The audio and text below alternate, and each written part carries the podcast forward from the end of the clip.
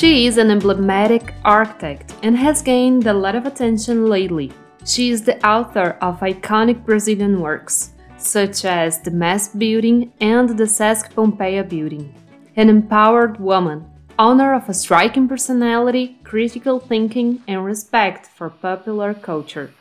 Her name was Aquilina de Henrico Bo Bardi, but everyone knows her just as Lina Bo Bardi. Our character in today's episode was born in 1914 in Rome, Italy. Since her childhood, Lina has shown an affinity for activities related to the arts. With her father, Enrico Bo, who was an engineer and an artist, she practiced drawing from the age of 10.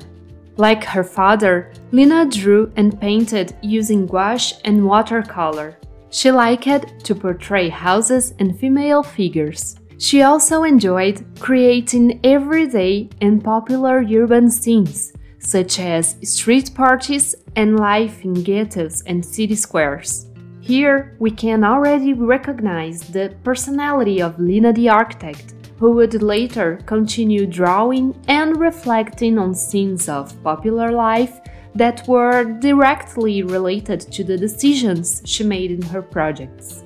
Another interesting fact about Lina's youth is that from an early age she had a somewhat rebellious personality in relation to conventions. Look at this story that Silvana Rubino describes in her thesis. And I quote Her mother claimed that before the age of 17, girls were not allowed to wear pants. However, Lina got a pair, which she changed on the way to school, where she was heading on her bike. One afternoon, during a storm, she fell, got wet, and when she got home, the incident was interpreted as a divine punishment against her rebellion. Unquote. But the most direct relationship with the architecture profession begins when Lina starts attending the Artistic Lyceum, a four year course in which she was introduced to architecture and learned drawing techniques. After this course, Lina starts studying architecture in Rome. And an interesting fact is that at that time, the profession of architecture was predominantly a male activity. So, as far as is known, Lina was one of the two, if not the only woman in her course at the university. Anyway, she finished the course at the age of 25 in 1939, which is the same year of the beginning of the Second World War. Then, during the war, Lina goes to live in Milan, where she establishes herself as an architect. When the war ended, Lina returned to visit Rome, where she personally met Pietro Maria Bardi. Pietro Bardi was a self taught man who worked as a journalist and an art critic. His work had many connections with the field of architecture, and he knew architects of the modern movement, such as Le Corbusier. In 1944, he founded his own art research and sales center in Rome. There he met Lina, who was visiting the city. Bardi and Lina married in 1946. So, newly married, Lina and Pietro decided to come to Brazil. At first, they stayed in the city of Rio de Janeiro, where they intended to live. However, Pietro soon received an invitation from Assis Chateaubriand, who was an influential journalist and businessman from São Paulo, to found and head with him the Art Museum of São Paulo, known as MASP. Therefore, the couple moved to São Paulo and began to carry out activities at the museum, which at that time was still operating in a temporary headquarters. Well, from then on, Lina also began to practice her profession in São Paulo, creating an art studio where she developed designs for modern and industrial furniture. Also, together with Pietro, she created the magazine Habitat. Everything was going well for them in the new country, and Lina declared several times her admiration for Brazil. Thus, in 1951, Lina became a Brazilian citizen. In this same year, Lina's first work was completed the Glass House, or Casa de Vidro in Portuguese, where she and Pietro would live for many years. The Glass House is in the Morumbi neighborhood, in the city of São Paulo. Today, this is a residential area quite occupied by houses. However, at the time of the house construction, it was a remote and sparsely inhabited neighborhood. The house is on one of the highest points of the region, and at the time of its construction, still without so much vegetation in the immediate surroundings. It was possible to have a panoramic view of the landscape. The glass house was so called by the neighbors because it has glazed walls in the social area, which was very unusual for the time and drew attention to the house. Today, the garden with large trees, many of them planted by Lina, surrounds the house, and from the living room, it creates a wonderful feeling of being in the middle of the forest. Now, the house is occupied by the Bardi Institute and it can be visited. I've been there and I recommend it. It is an amazing experience. Lina's next work is the Cirell House, built in 1958, also in São Paulo. This house is Lina's first work that clearly demonstrates her interest in Brazilian popular culture and architecture. It is a simple house, built with traditional techniques like brick masonry and wooden structure. The house is surrounded by porches that originally had thatched roofs. The walls are covered with little stones and ceramic shards forming floral mosaics. The vegetation in this house is also very interesting. Lina makes a green roof and also inserts some plants into the walls of the house. But Lina's next famous project is the MASP building, the São Paulo Museum of Art. Lina's first studies began in 1957, but the building was completed only in 1968. This is certainly one of the most iconic works of Brazilian architecture, and even today it is an extremely active space, both as a museum and as a public urban space. The building is situated in a privileged location in the city, on Avenida Paulista, with views of the Trianon Park on one side and a valley on the other. Lina then adopted a radical and innovative solution. She divides the museum into two parts. One is completely elevated, and the other is half buried, overlooking to the valley.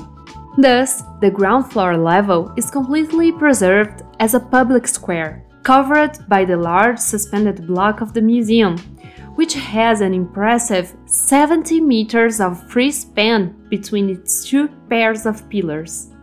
Well, although she has these iconic works in São Paulo, an important phase of Lina's life is the time she spent in Salvador, in Bahia, because she was invited to found and head the Modern Art Museum of Bahia, also known as MAM. During this period, she developed one of her most important works, the restoration of the building known as Solar do Unhão. On Lina's own initiative, who saw potential as a historical and artistic heritage in the place, this building was restored between 1959 and 1963, so the Modern Art Museum could be transferred there. An impressive fact is that at that time, the restoration activity was not yet consolidated in Brazil, which made Lina a very important figure in this practice in the country. And it is precisely this experience with restoration that leads Lina to the preservation of the sheds of an old factory in her project to the buildings of SESC Pompeia. SESC means Social Service of Commerce. This is a non-profit Brazilian private institution that makes available education, health, culture, and recreational programs and events, as well as provides social assistance to commerce workers. So, Sesc Pompeia is a building of the institution in the neighborhood of Pompeia, in the city of São Paulo. Between 1977 and 1986, Lina worked on the design and the construction of Sesc, and because of it, she returned to live in São Paulo. This project was full of limitations due to the conditions of the site. First of all, there were the sheds of an old factory. Besides, on a part of the lot, there was an underground rainwater gallery. So, Lina maintains the industrial sheds and there she installs the theater, the living areas, the restaurant, the library, the workshops, among other uses. In the rest of the beautiful portion of the plot, she makes two buildings entirely in concrete, which are connected with each other by external walkways in different levels. Personally, this is one of my favorite works of architecture. Much more could be said about Sesc Pompeia, and an entire episode could be made just about it. If you like this idea, please send me a comment on social media or by email. Anyway, I already want to show you a passage from a text written by Lina herself that demonstrates very well her intentions in this project. And I quote Entering for the first time in the then abandoned Pompeia factory in 1976, what aroused my curiosity, in view of a possible recovery to transform the place into a leisure center, were those sheds rationally distributed according to the English projects of the beginning of the European industrialization in the mid 19th century. However, what enchanted me was the elegant and forerunner concrete structure. Warmly remembering the pioneer Francois Hennebique, I immediately thought of the duty to preserve the work. That was the first encounter with that architecture that caused me so many stories. And it is a natural consequence that it was a passionate work. The second time I was there, on a Saturday, the atmosphere was different. No longer the elegant and solitary Hennebickian structure, but a happy audience of children, mothers, fathers, and elderly people passing from one pavilion to another. Children ran, young people played soccer in the rain that fell from the cracked roofs, laughing as the ball kicked into the water. Mothers prepared barbecues and sandwiches at the entrance to Street Clélia. A puppet theater operated close by, full of children. And I thought, it must all go on like this, with all this joy. I went back many times, on Saturdays and Sundays, until I clearly fixed those joyful popular scenes. Unquote. Lina's last best known work is Teatro Oficina, which is a very unusual theater in São Paulo. In this project, Lina maintained the external walls of the existing building, which already housed the theater company, and redid its interior in a revolutionary configuration for the scenic space. In this theater, there are no backstage or curtains. The stage seems like the extension of the street, which crosses the entire building, from the entrance to the back. The audience is placed in a side gallery built with metallic tubular structure.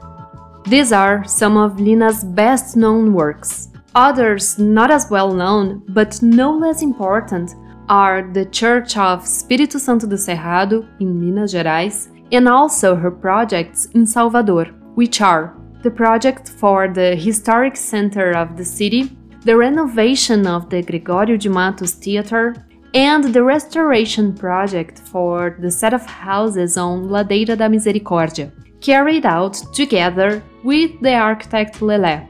She also carried out heritage intervention works at the renovation of the Casa do Benin in Bahia, in the Olodum House, in the LBA Living Center in São Paulo, and in the renovation of the Palácio das Indústrias in São Paulo, which unfortunately wasn't completed. Throughout her career, Lina also developed graphic design, furniture design, and scenography. She wrote and edited magazines, organized exhibitions, and developed the famous MASP crystal easels. That is, she had skills in several areas related to the arts. Lina died in 1992 at the age of 77. She left us many lessons about the role of architecture in urban qualification and about respect for humanity and nature. In 2021, Lina was recognized for her body of work and received the special Golden Lion at the Venice Biennale. Lina marked the history of architecture. She was an Italian Brazilian architect who was a pioneer in recognizing the value of local cultures and historical heritage in Brazil. Lina worked with respect to the pre existing, not only the physical represented by the buildings, but also with respect to the cultures of the people who brought life to her projects. She has developed iconic projects such as Casa de Vidro, MASP, and Sesc Pompeia.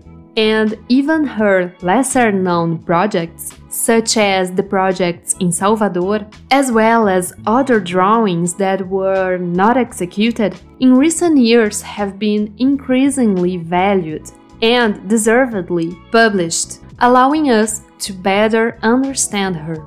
So, this was Lina's story.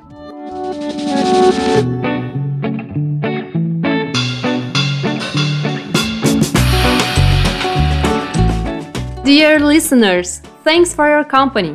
My name is Temis da Silva, and you have just listened to the Objective Architectures episode about Lina Bo Bardi. Did you already know the history of this great Brazilian architect? As I am talking from Brazil, in our journey in this podcast, I'll often select some Latin American architects and buildings to show you. I hope you enjoy it. If you have some comments, questions, or suggestions, feel free to contact me in our Instagram profile or by email. Also, please remember to rate the program with a 5 star review. And if you can, share this episode with your friends who might be interested. Follow us and stay tuned for the next episodes. Thanks and see you next week.